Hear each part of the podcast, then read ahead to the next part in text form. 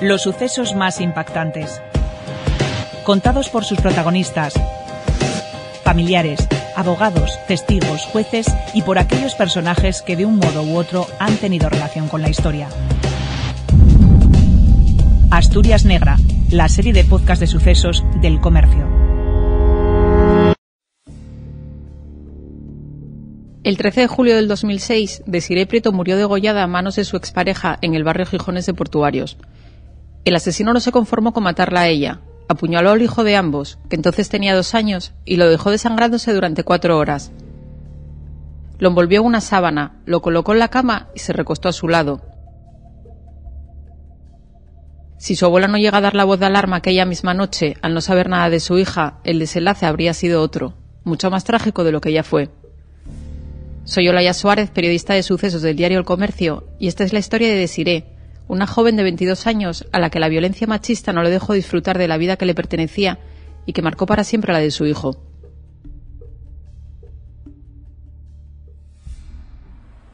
Y tengo tranquilidad con ella aquí, ¿eh? Sí, sí. Y el neno tiene su él quiso siempre unas cenizas en una gotita de lágrimas. Un poco de ceniza de su madre, pero siempre, no sé por qué. Loli Prieto señala la urna en la que guarda las cenizas de su hija Desiré. La tiene colocada en una estantería encima de la tele, junto al ramo de novia de su otra hija. El salón de esta vivienda de protección oficial de Monteville, en la que vive con su marido y su nieto Cristian, está llena de fotos de familia, con una Desiré sonriente y despreocupada, pero también con la imagen del niño vestido de primera comunión solo, sin su madre. La ausencia desde hace 15 años pesa como una losa. Llega las navidades, no la tienes. Hay muchas fechas que no. Le sale no comulgar y no tiene a su madre. Es muy duro. Pero Loli ha sacado fuerzas de flaqueza de entre la enorme pena para luchar, para batallar porque se haga justicia, para criar a su nieto y para conseguir la patria potestad que demandaba el padre del menor, aun con una condena por intentar asesinarle.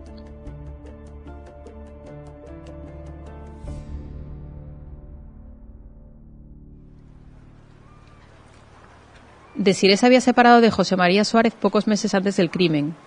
El hijo de ambos, Cristian, acababa de cumplir dos años. Vivían con su hermana en la calzada de forma provisional, pero esa misma semana Desiré iba a firmar un contrato de alquiler para iniciar una nueva vida. Mientras ella trabajaba en una empresa de limpieza del musel, su expareja, de 50 años y pensionista, se ocupaba del pequeño. Ella lo recogía cada tarde en un bar del barrio de Portuarios que habían fijado como punto de encuentro. No quería subir al piso que habían compartido. Porque el día que se la había engañado para subir a buscar al niño, ¿eh? porque otra cosa no. Ella no subía a su casa, sino.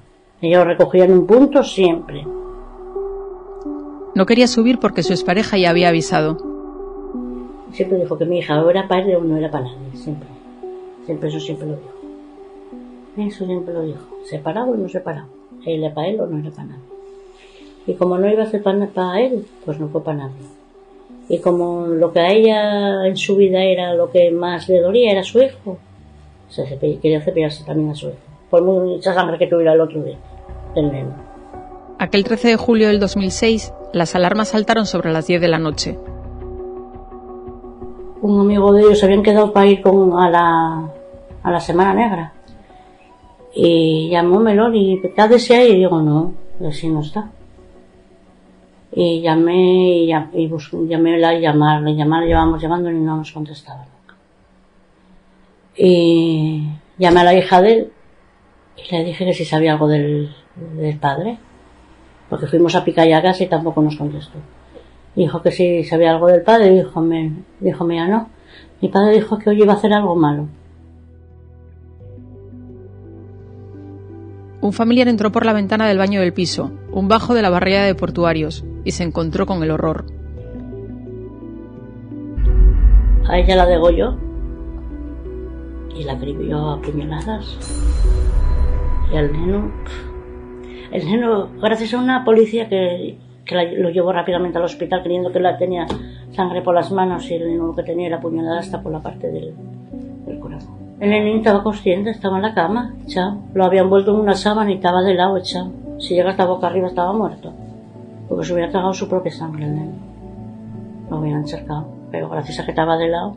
El padre estaba tumbado en la misma cama que el pequeño. Se había hecho unos cortes superficiales en las muñecas. Ese paripé a mí no me valía. No necesitó ni puntos de sutura. Desiré yacía degollada en el suelo. Tenía 14 puñaladas en la cara, el tórax y el cuello. En la cocina del piso se encontraron cuatro cuchillos con manchas de sangre. Dos de ellos tenían la hoja rota por el vil ensañamiento del asesino. José María Suárez fue detenido de forma inmediata por la Policía Nacional. Pasó un día en la unidad de psiquiatría del Hospital de Jove y desde entonces permanece en la cárcel. Durante el juicio celebrado dos años más tarde en la audiencia provincial, negó haber cometido el crimen machista y el intento de parricidio. Su abogado defendió su libre absolución y señalaba la posibilidad de que alguien hubiese entrado por la ventana abierta del baño, hubiese matado a Desiré, apuñalado al niño y le hubiese hecho unos cortes superficiales en las muñecas a José María. Esa hipótesis fue rechazada tajantemente por el tribunal. El acusado fue condenado a 44 años de cárcel, 25 años por el asesinato de la mujer y otros 19 por el asesinato en grado tentativa de su hijo. Los informes de los psiquiatras forenses sobre el niño fueron demoledores. El trauma que tiene el menor es potentísimo, no solo porque fue supuestamente su padre quien lo agredió, sino también porque fue esa figura paterna la que no lo auxilió durante las cuatro horas que estuvo en la cama herido de extrema gravedad, el mismo tiempo que su madre ya estaba muerta. Está a tratamiento psicológico y con importantes problemas para dormir.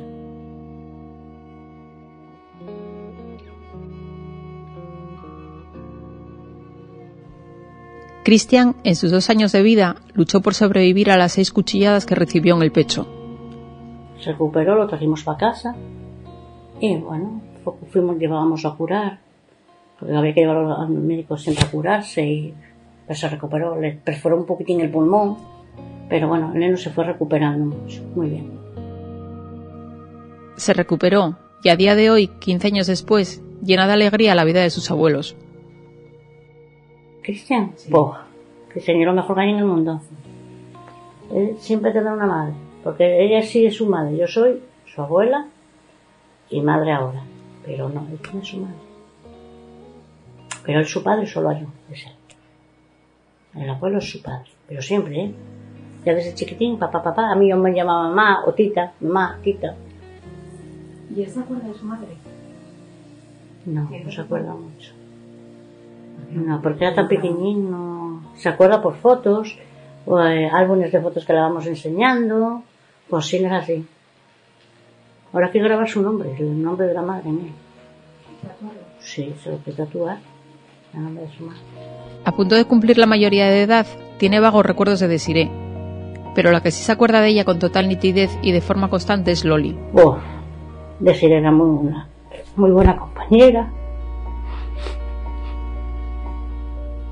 una buena hija, amiga de sus amigos, que no va a decir una madre, y una buena madre.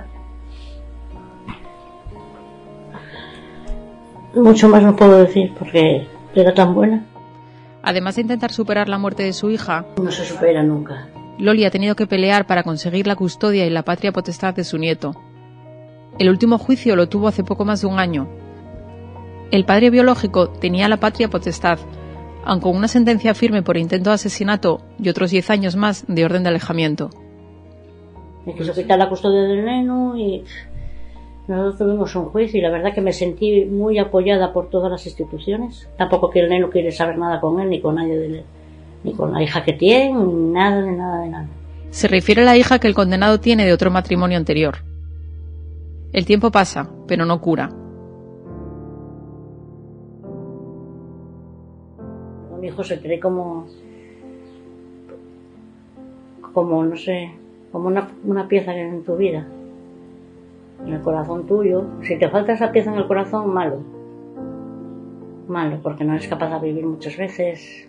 Lloras no te es que no te puedo decir. Yo creo que si no llego a tener el neno no estaba vivo yo.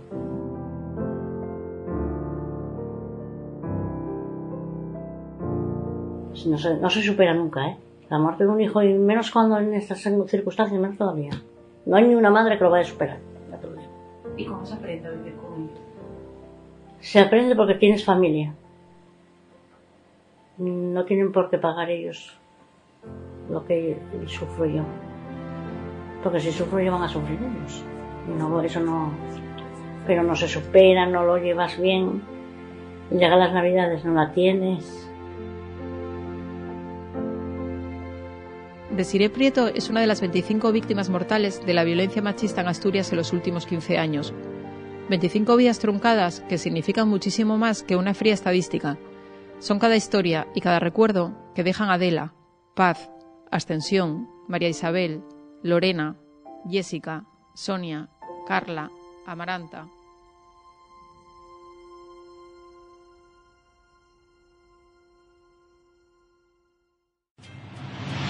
Para escuchar más episodios de Asturias Negra, visita elcomercio.es.